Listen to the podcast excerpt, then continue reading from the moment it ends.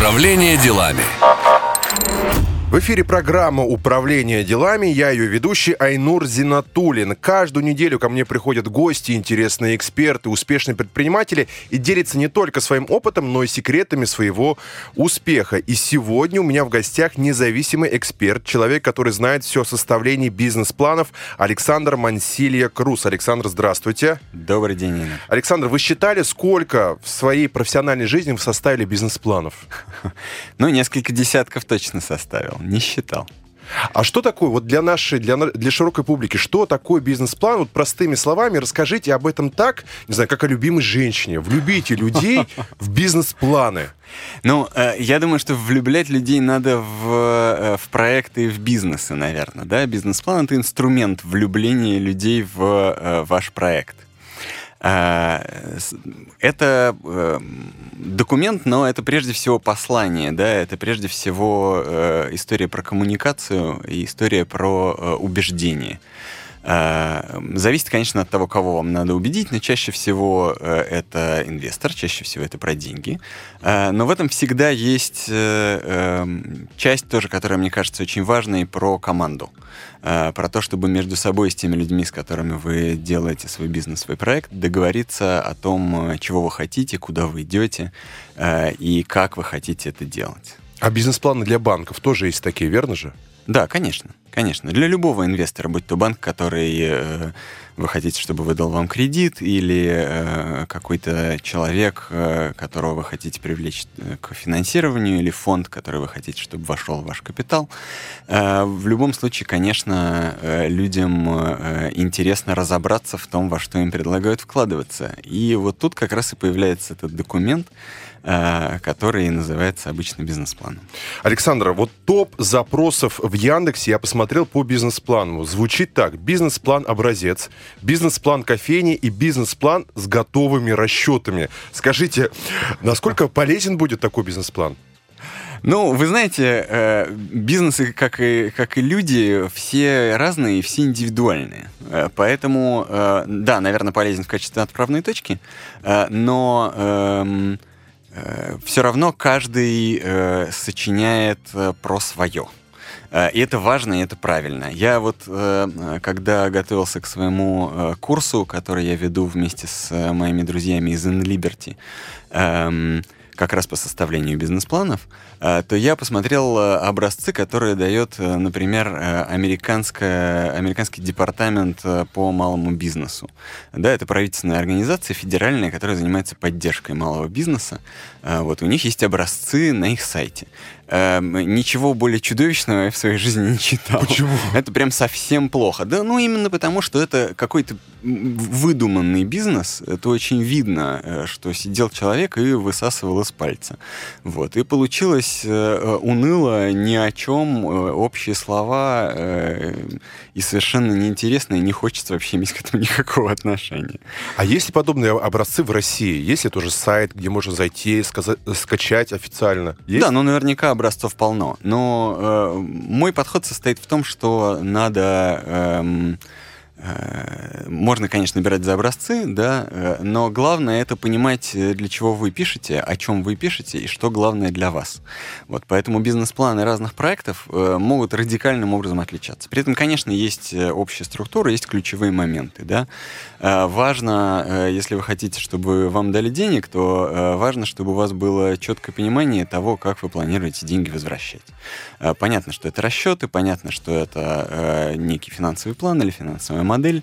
Э, вот понятно, что э, должно быть видно из этого расчета, э, в какой момент вы достигаете безубыточности, за счет чего вы окупаетесь, какова ваша прибыльность, в какой из фаз вашего развития. Не менее важно, кто это все будет делать. Я всегда... Кто? Это как это? Объясните. Команда. А, команда. Да. Угу. Это э, э, то, на что э, часто меньше обращают внимание новички, э, когда они именно составляют сам документ. Вот. Э, но э, любому человеку, который э, дает деньги, важно понимать, кому он их дает. Угу. И это не менее важно, чем понимание продукта или услуги, которые вы будете оказывать. Александр, вот такой вопрос. Смотрите, вот судя по запросам, у людей, в принципе, у нас в России вполне халатное отношение к бизнес-плану, раз они с готовыми расчетами скачивают. Ну, а что такое бизнес-план? Это же все слова, это все бумаги, самое главное действовать, работать. Вот вы с этим сталкиваетесь в своей работе? Ну, вы знаете, это правда. Конечно, никакая бумажка и никакой план э, не заменит э, э, такого настоящего подхода к своему делу, э, решительного э, и увлеченного. Э, это правда так. Э, и, Но в то же время вам за это платят деньги. Я так понимаю, не маленькие. Кстати, сколько стоит составить бизнес-план?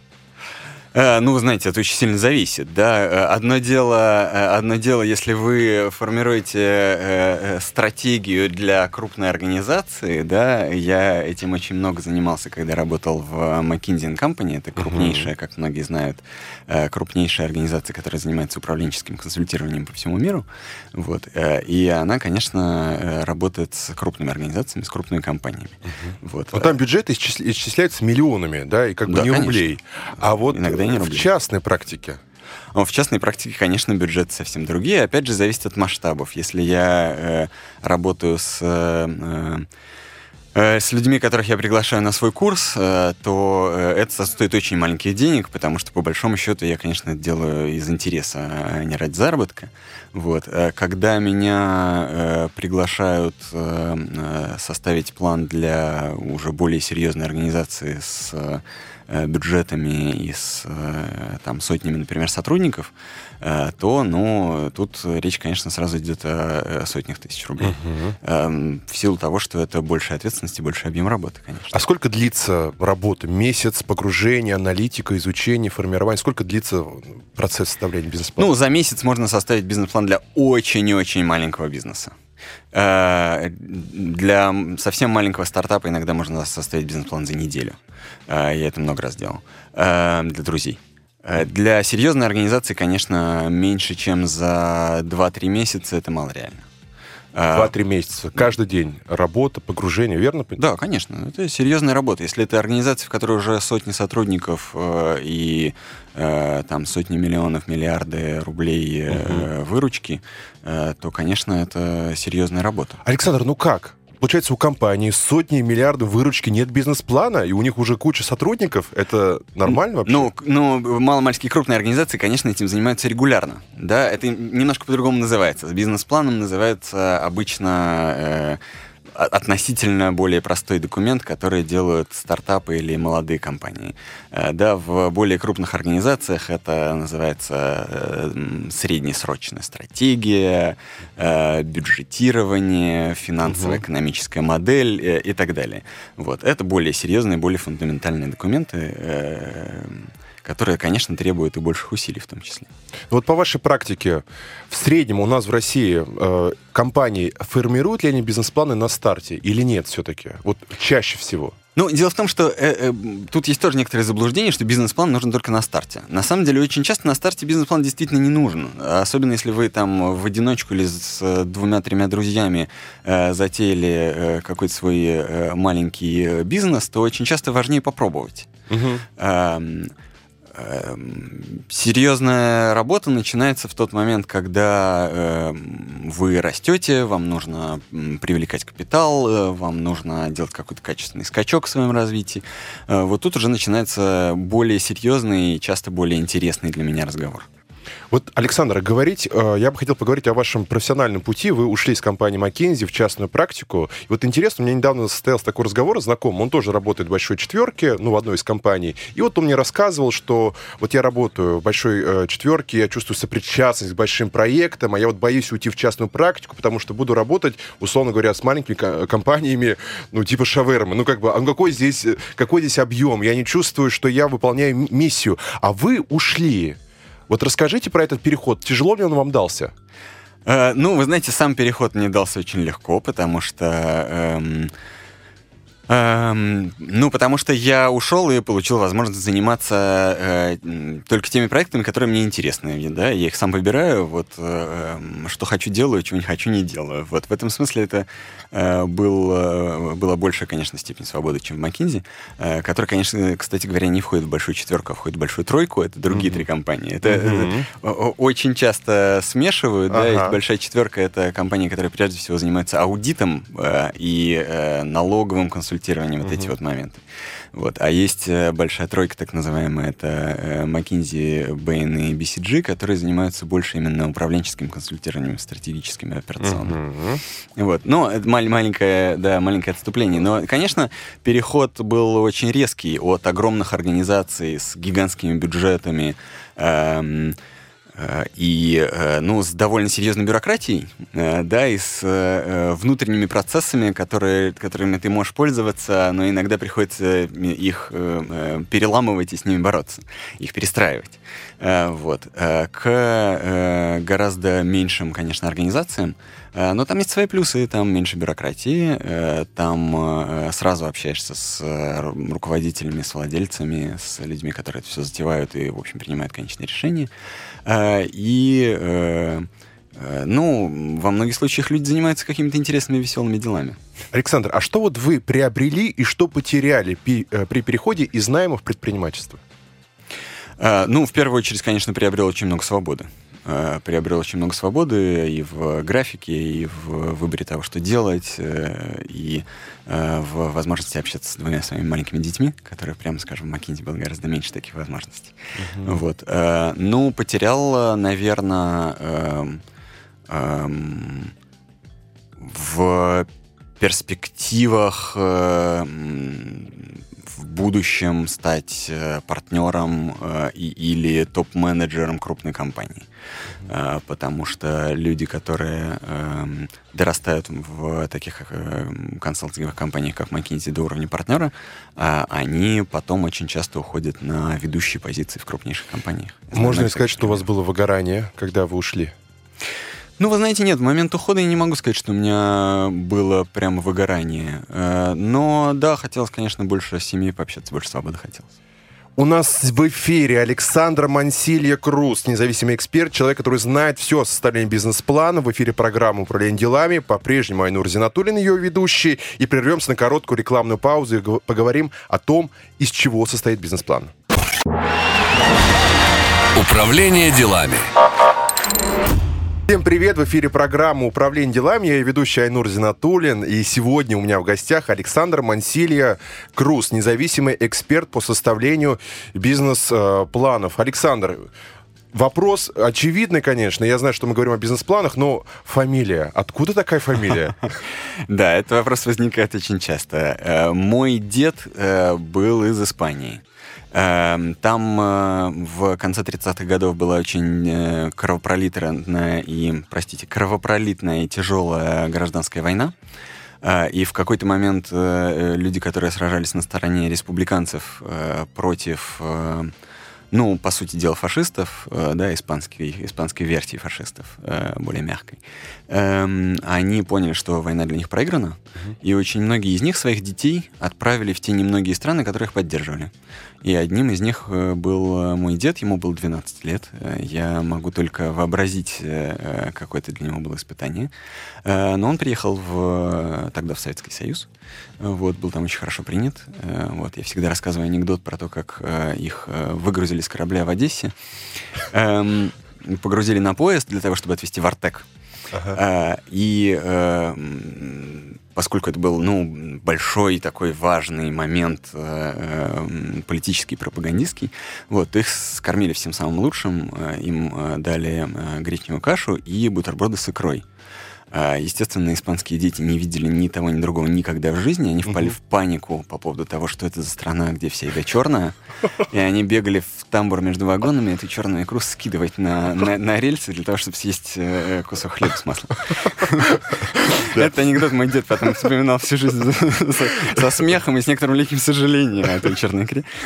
Особенно учитывая то, что вскоре после этого началась э, э, война и в России тоже. Ему пришлось ехать в эвакуацию и ну, все знают, э, как там был с питанием. Давайте поговорим о том, как правильно составить бизнес-план, чтобы спокойно есть свою черную икру. Да? Вот как? Вот из чего? Давайте вот поэтапно, буквально инструкция по применению. Из чего состоит бизнес-план?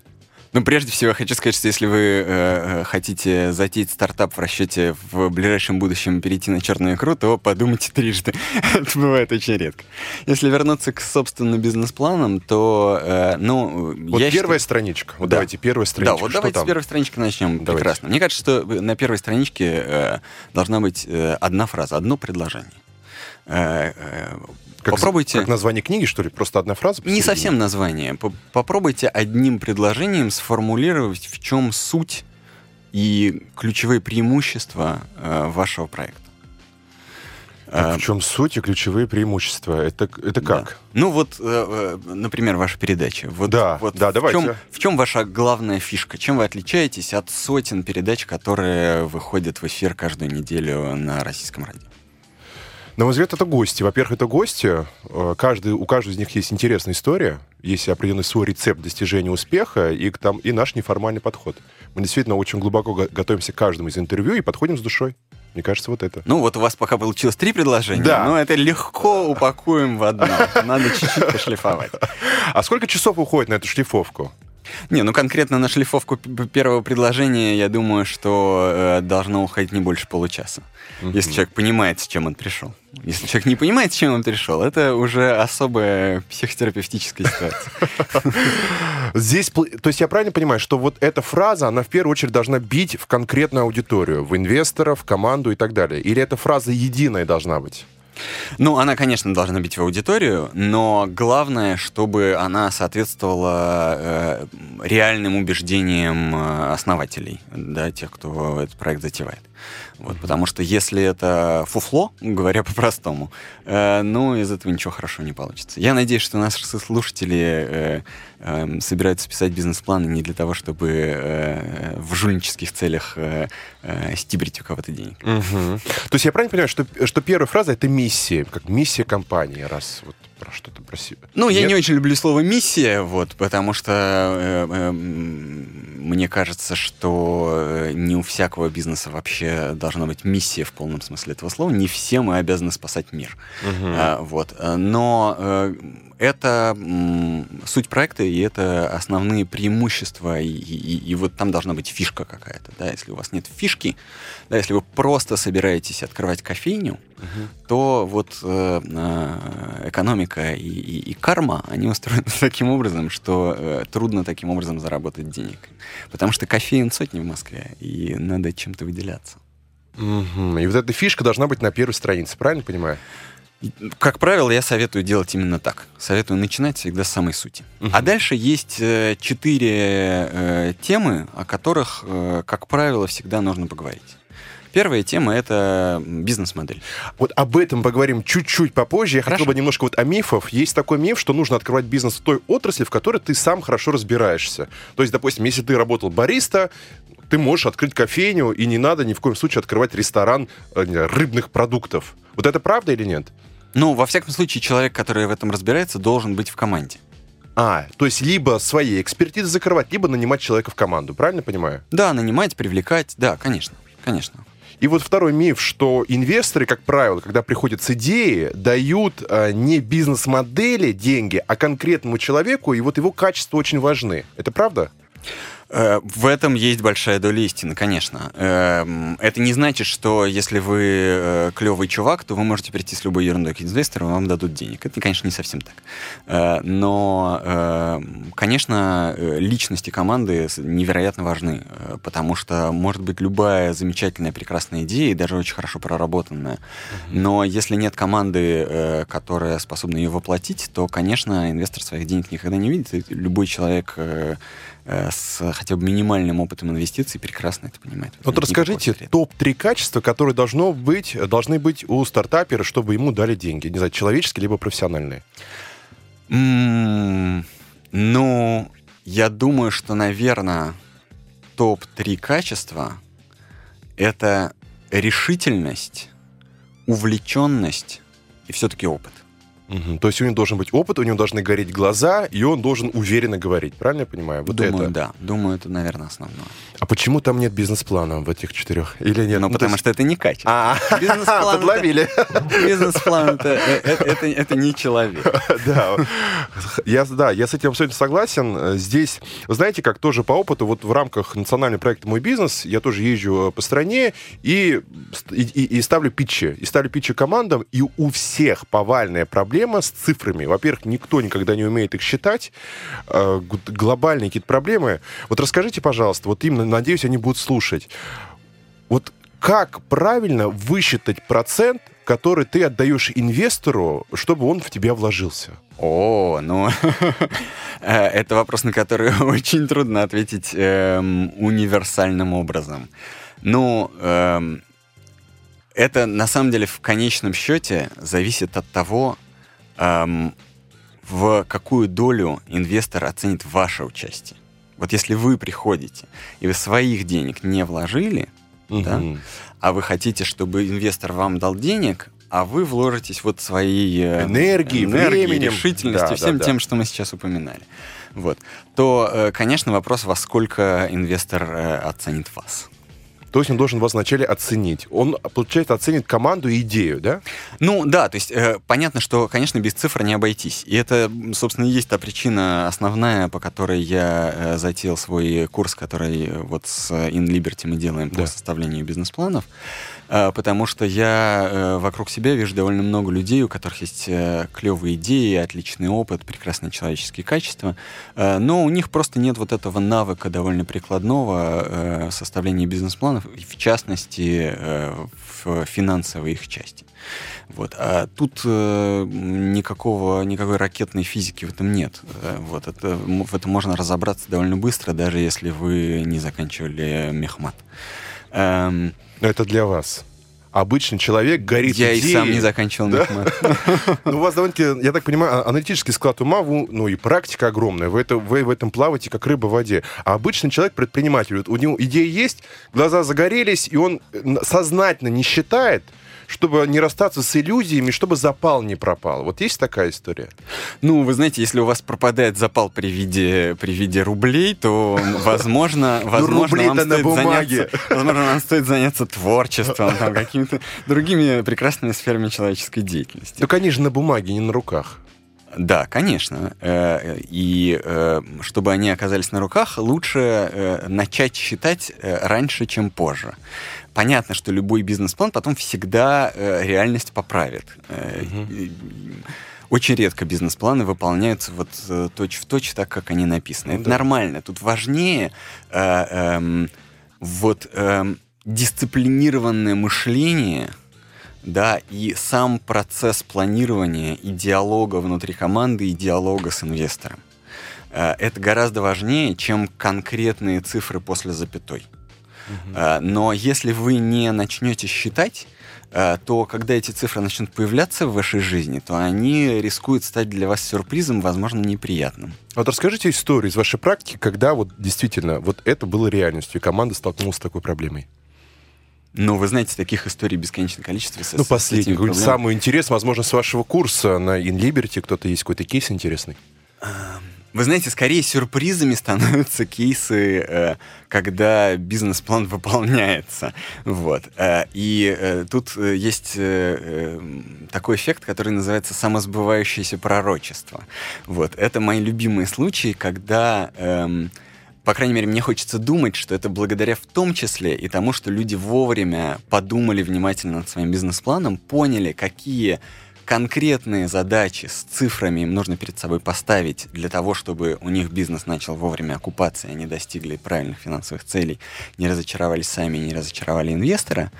Эм, благодаря этому э, это помогло им этих целей достичь. Вот. Ну, в частности, вот э, недавний пример, мы недавно с, с моими друзьями э, Ликой, э, Катей и Андреем, которые, собственно, основатели студии подкастов «Либо-либо», э, мы с ними сидели, смотрели на результаты их первого года работы, и они вот от бизнес-плана отклонились буквально процентов на 15. Это просто чемпионский результат. Вот. И они большие молодцы, но если бы у них не было бизнес-плана, то они бы об этом даже не узнали. О том, как строить бизнес-план в условиях неопределенности, мы поговорим уже буквально через перерыв на новости. Напоминаю, у меня в студии Александр Мансилия Круз, независимый эксперт по составлению бизнес-планов. Программа управления делами. Я ведущий Айнур Зинатуллин. Управление делами. В эфире программа «Управление делами», ее ведущий Айнур Зинатуллин. Всем привет! У меня в студии Александр Мансилия Круз, независимый эксперт, человек, который знает о все о составлении бизнес-планов. И в прошлой части мы говорили о, о неких мифах составления бизнес-планов, что должно быть на первой странице. Александр, мы сейчас живем в удивительное время, время неопределенности. Всегда было так, сейчас это стало еще более очевидно. Вообще расскажите, как строить бизнес-план в условиях неопределенности, никто не понимает, что будет завтра. Да никогда никто не понимает, что будет завтра. Слушайте, ну, я, раньше я хотя еще... бы иллюзия была. Ну да, но это же, это же очень шаткая иллюзия. Да, у меня э, э этот э, травматичный опыт был еще, когда я работал в Макинзи. Э, например, Скажите? мы там делали э, для одной нефтяной компании э, стратегию. Вот. Ну, естественно, там ключевая вводная, да, которую, э, от которой все зависит, это, естественно, цена на нефть, как вы понимаете. Вот. Ну и у нас было три сценария. Основной был, естественно, с той ценой, которая была в тот момент. Вот. Э, э пессимистичный был, например, э, минус 20%. Вот, и э, спустя неделю после того, как мы сдали эту работу, э, цена на нефть рухнула на 35 примерно процентов. Ну и, в общем, работу пришлось начинать сначала. Вот, поэтому неопределенность, она никуда не девается, она существует в крупных организациях, она существует в маленьких э, стартапах. Это нормальная часть жизни. Э, э, То есть для вас ничего не изменилось в этом году? Ну, конечно, она увеличилась, разумеется. Вот. Но главное это при составлении бизнес-плана понимать, от чего ваш бизнес конкретно зависит, угу. где те ветры, которые дуют в ваши паруса или напротив, на, на, наоборот вас рискуют опрокинуть, э, и э, каких э, ориентиров вам необходимо добиться э, для того, чтобы э, в свой порт назначения прийти. Да? Невероятно банальная метафора, но, но, но да, зато, надеюсь, понятно. Эм, то есть вам важно понимать, где те э, отметки, э, которые позволят вам вовремя выйти на окупаемость. Да, чтобы дальше, когда э, реальность начнет вас мутузить, понимать, что важно. А она что начнет меня. обязательно. Она начнет всегда. Понимать, что важно, что не важно, э, куда бежать, э, в какой момент надо полностью перестроить свою бизнес-модель, потому что стало понятно, что первая бизнес-модель не заработала. Ну, как в анекдоте, да? Это бизнес-модель плохая, надо новую делать. Да? Ну да, да, это же тоже то, то, что с молодыми бизнесами случается всегда. Э, это необходимая часть э, их жизни. Но если у вас нет э, ориентиров в начале, то вам трудно понять, вам уже пора поворачиваться и бежать в противоположную сторону, или наоборот, вы бежите в том правильном направлении, и надо просто этот марафон добежать. А бывало такое, что после составления бизнес-плана ваши клиенты понимали, что лучше не начинать этот бизнес, он изначально убыточный? Да, конечно. Конечно, это не редкий случай. И, ну, дальше два варианта. Либо, если у людей это правда страсть, то мы садимся и перепридумываем, угу. начинаем опять с чистого листа. Э, либо очень часто я считаю, что это тоже э, отрицательный результат, тоже результат, понимаете, как в научном Конечно, эксперименте. Да. Э, я сэкономил людям, наверное, многие месяцы жизни. Да, и очень много миллионов. А, а, а, а иногда и миллионы, да. Александр, мы поняли с первой страницы, давайте разберемся со второй. Бизнес-модель. Вот бизнес-модель простыми словами что это, какие они бывают. Расскажите. Бизнес-модель — это э, на самом деле ответ на вопросы, э, что вы делаете, для кого вы это делаете угу. и как вы собираетесь на этом зарабатывать. Принципиально. То есть, кто ваши клиенты, как вы собираетесь этих клиентов находить и привлекать. Это трафик, да? Э, Правильно понимаю? Ну, это трафик, если мы в интернете, да. Э, или мы э, ритейл на улице. Если у вас, например, B2B бизнес, да, если вы с компаниями работаете, да. то это как вы собираетесь выстраивать свои взаимоотношения своими, со своими корпоративными клиентами. Значит, кто эм, работает на вас? кто те ключевые партнеры и ключевые поставщики, без которых у вас ничего не получится и вам нечего будет продавать. Э, каким образом э, вы будете оценивать э, и выставлять прескурант на то, что вы продаете? Как он будет устроен? Эм, в какой момент вы будете эти деньги получать? В какой момент вы будете свой товар передавать? Эм, вот это вот все, это и есть бизнес-модель. То есть это надо... Угу. Это такое упражнение по моделированию будущего, на самом деле. А сколько это в выражении строк? Не знаю, полстранички, страничка, что это? Сколько по объему обычно? Ну, обычно это зависит от ситуации. Да? В, э, в идеале я стараюсь э, вот на своем курсе в том числе добиваться того, чтобы э, люди, которые это делают, они могли это сделать за 5 минут, а, вот то, что называется elevator pitch по-английски, да. да, когда вы в лифт ходите, пока на верхний этаж едете, вы уже все рассказали. Это никогда не бывает в лифте, на, на моем опыте не видел, не видел за долгие годы работы ни разу. Но, но уметь это на самом деле надо, потому что, конечно, время инвестора или важного партнера, оно э, ценное. А, но надо уметь, конечно, и составить десятистраничную презентацию, в которой э, есть э, все детали вашего максимально четкого понимания, особенно если ваш бизнес уже реально существует. А вот визуальная презентация — это визуализация бизнес-плана или другой совершенно документ? Нет, ну, бизнес-план можно э, составлять в разных форматах, да. Не очень важно, он в формате Word или в формате PowerPoint, не самое главное. Не важно, да? Вот, Александр, расскажите, я знаю, что есть э, много моделей есть. Вот для большинства знает B2C, да, то есть да. с физиками, и B2B для бизнеса, но есть еще B2O, B2G, там, не знаю, огромное количество. Вот расскажите об, об этих моделях, расширьте наше сознание. Э, ну, моделей действительно э, много. Э, самое такое популярное, чего сейчас вот я просто наблюдаю, да, все пытаются сделать, это то, что иногда называют B2B2C, это когда вы строите платформу, и на одном конце этой платформы находятся компании, а на другой конце этой платформы находятся потребители. Угу. Да, и, ну... А товар данные, да? Ну, во всяком случае, они как-то информационный какой-то товар или информационные какие-то услуги чаще всего. Вот. Самая, самая старая э, э, платформа, такая заслуженная, которая существует до сих пор, это газета, да, которая, э, с одной стороны, э, продает или раздает э, себя читателям, угу. э, с другой стороны, э, продается рекламодателям. Да, э, и продаются идеи главного заказчика. А, ну, бывает и так, да. Бывает и так, в зависимости от uh-huh. того, как устроены конкретные СМИ, да. А, вот. Но понятно, что в наше время платформы а, процветают, а, хотя многие люди недооценивают то, что процветают на самом деле единицы, а запускаются сотни платформ. Вот. Э, и это бизнес, в который, в который на самом деле все далеко не так легко, как кажется на первый вот, взгляд. Александр, скажите, как эксперт, да, я слышу огромное количество проектов, стартапов на питчингах, где говорят, мы хотим открыть сайт, где мы соберем все новости города, и нам будут платить за рекламу. Ну, это же бред. Ну, скажите, ну это же бред или нет? Нет, ну это, конечно, ну, не сказать, чтобы это был прямо бред, но э, э шансы на успех э, э, при таком подходе невелики, потому что важная часть размышления про бизнес-модель — это размышление про конкуренцию и свои конкурентные преимущества. Uh-huh. Вот. Э, при таком подходе, конечно, надо понимать, что вы конкурируете со всеми э, крупнейшими СМИ страны и мира. И причем не только в том городе, где и вы И не только в своем городе. Вот, поэтому, э, конечно, ну, тут надо очень четко понимать, в чем ваша фишка, в чем ваше преимущество. Хотя, если вы живете в маленьком городе, и новостями вашего маленького города не занимается вообще никто, то, может быть, действительно стоит посчитать, а какой рекламный рынок есть вот конкретно в вашем маленьком городе, и может ли он окупить, э, ну, хотя бы вас э, одного, угу. и, и ваш маленький сайт. Может быть, да, почему нет? Давайте опять по термину. B2G — это работа с государством, правильно я понимаю? Ну да. B2O да. — это что? Понятия не имею. Да? Ну хорошо, а какие еще есть модели?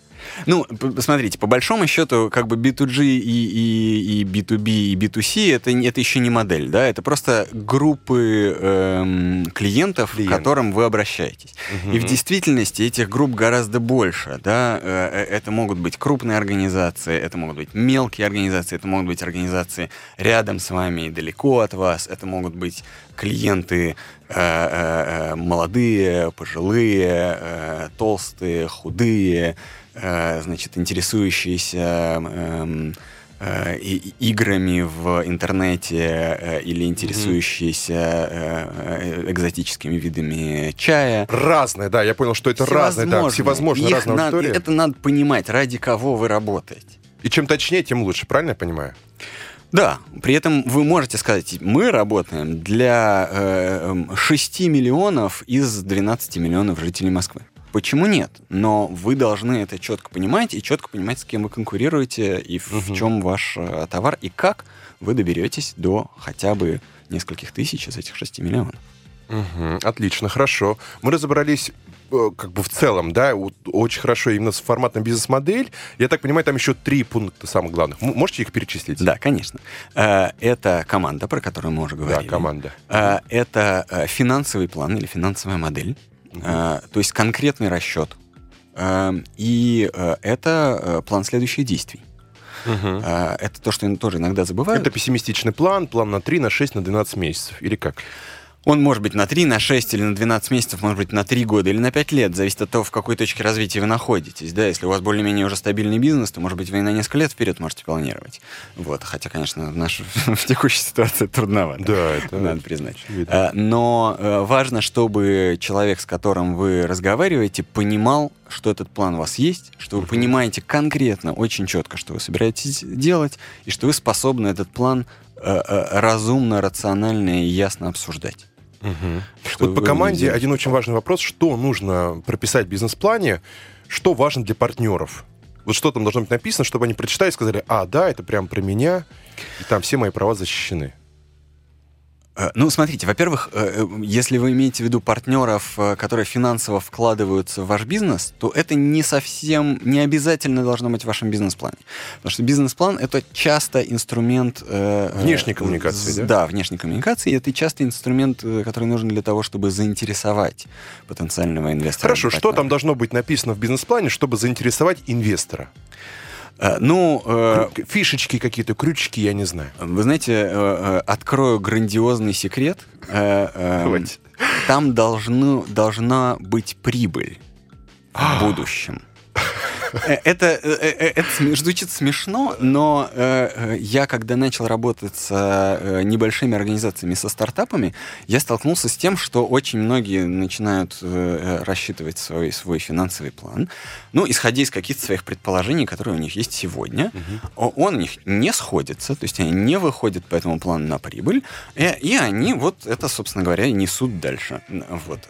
Этого делать не надо, потому что инвесторы не любят, когда им рассказывают про то, как они никогда не получат свои деньги назад. Я вас шокирую. Но это правда так. Э, Это не значит, что надо врать.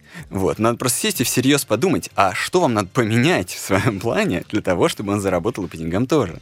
Что еще не должно быть в бизнес-плане, чтобы вам точно дали деньги? Мы поговорим через рекламную паузу. У меня в гостях Александр Мансилия Круз, независимый эксперт по составлению бизнес-планов, программа управления делами в эфире. Ее ведущий Айнур Зинатулин.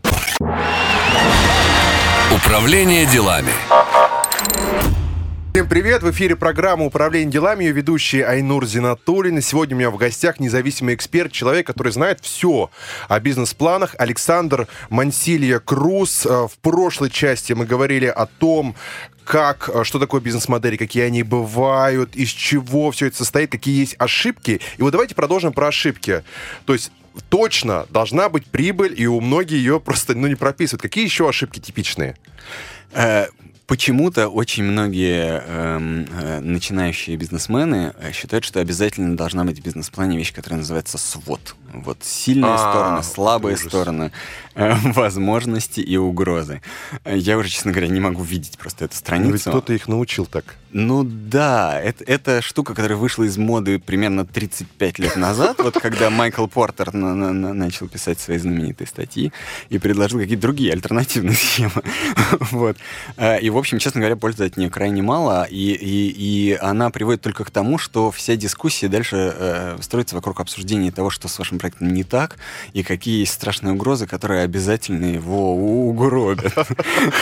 Вот, не надо, не надо. Вот анализ не пишем. Хорошо. Делаем табличку сравнения с конкурентами, где у вас все плюсики, а у конкурентов у всех минусы стоят. Нет, не надо, не надо. Э, надо, надо э, подумать, э, в чем ваше главное конкурентное преимущество. Причем для этого, для того, чтобы это понять, надо понять, а кто на самом деле ваши конкуренты.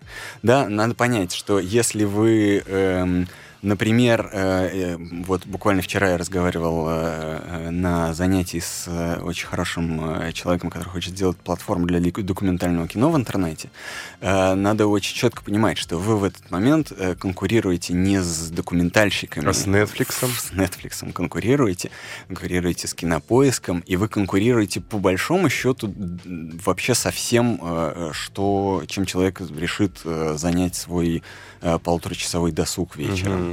Э, с YouTube бесплатным э, и, и так далее и тому подобное. Ну вот в эти моменты вы когда вот раз, разговариваете, наверняка видите некие грустные глаза стартапера, в этот момент вы не ощущаете, если у вас, закрадывается ли в голову у вас такая мысль, а что, если я не прав? А что, если это выстрелит, а я сейчас отговорю? Ну, конечно, закрадывается, но, вы знаете, этого не происходит в реальной жизни почему-то. Потому что, потому что э, приходят люди, которые, которым правда интересно. Вот, их не так легко переубедить. И очень трудно обычно переубедить.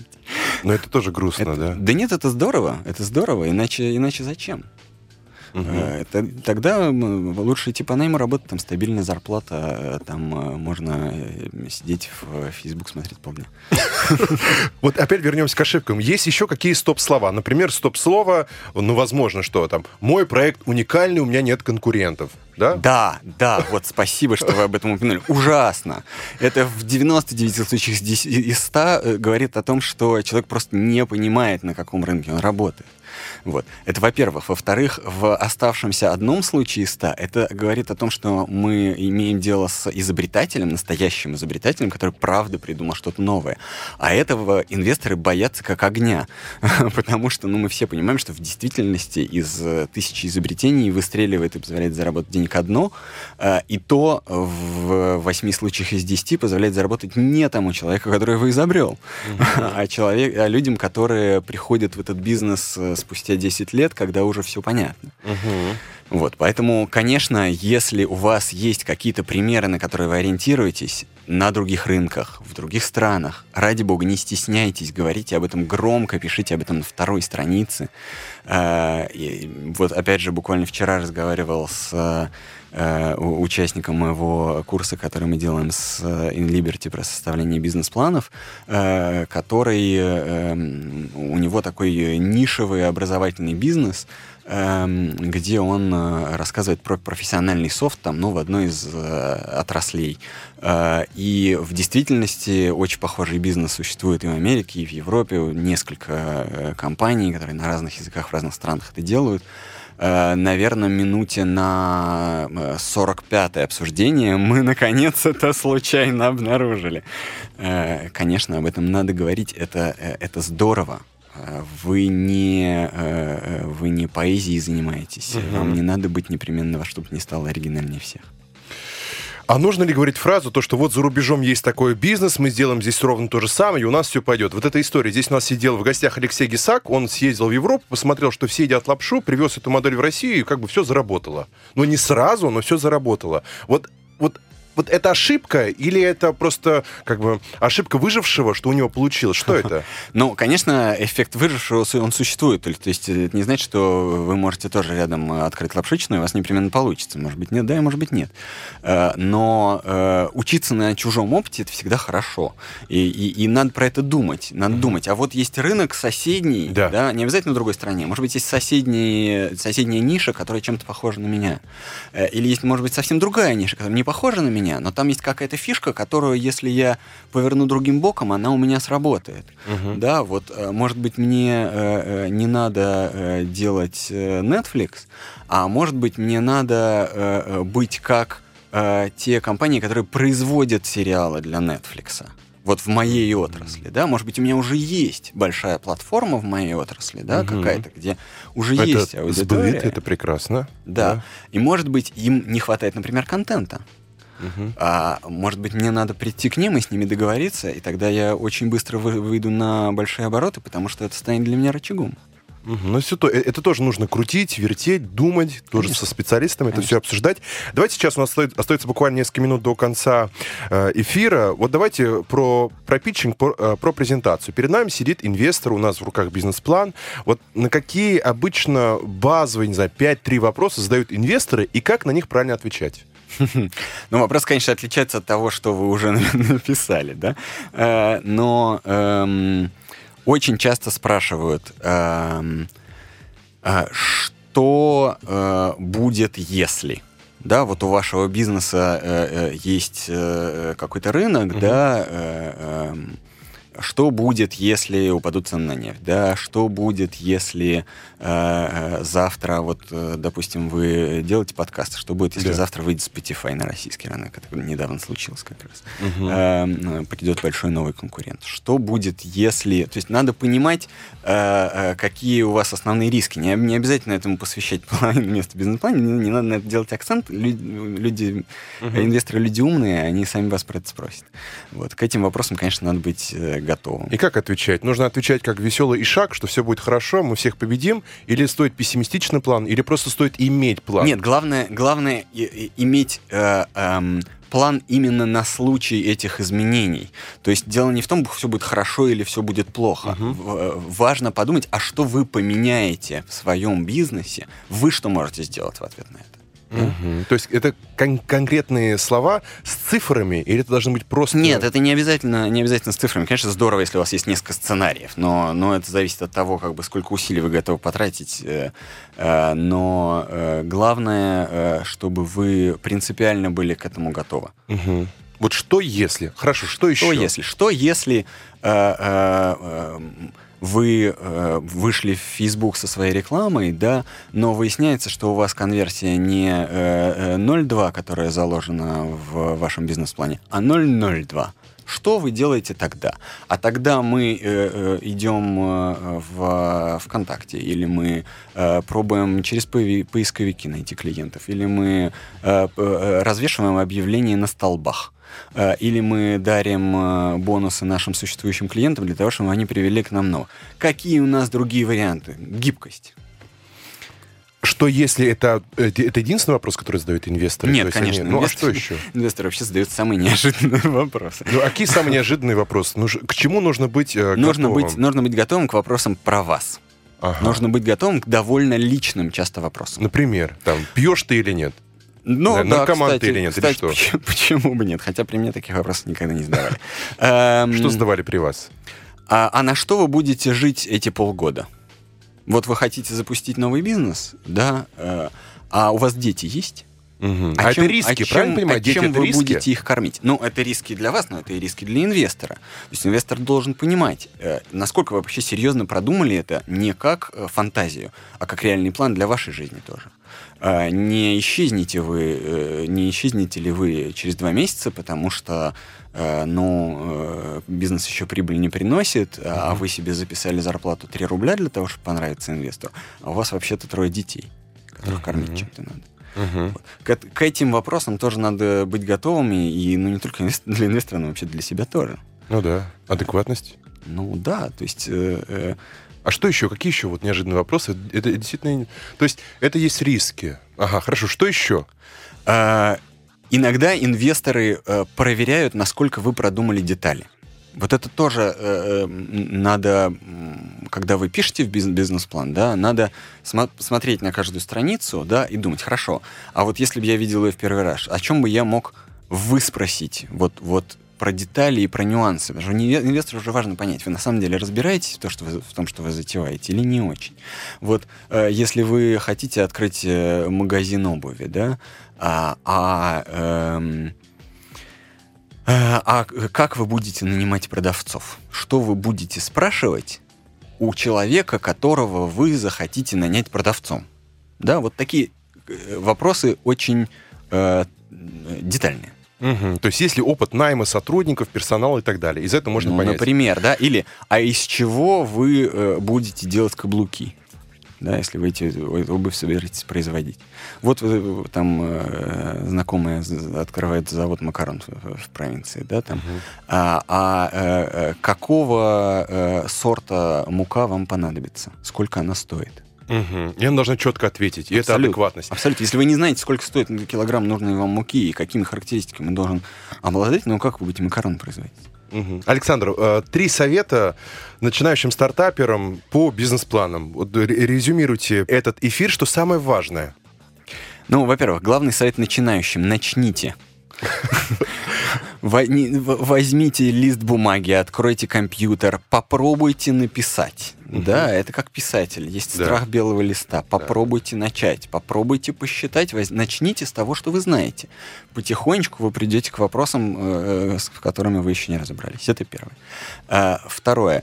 Э, не слишком задумывайтесь про форматы, про красоту, про суть, да.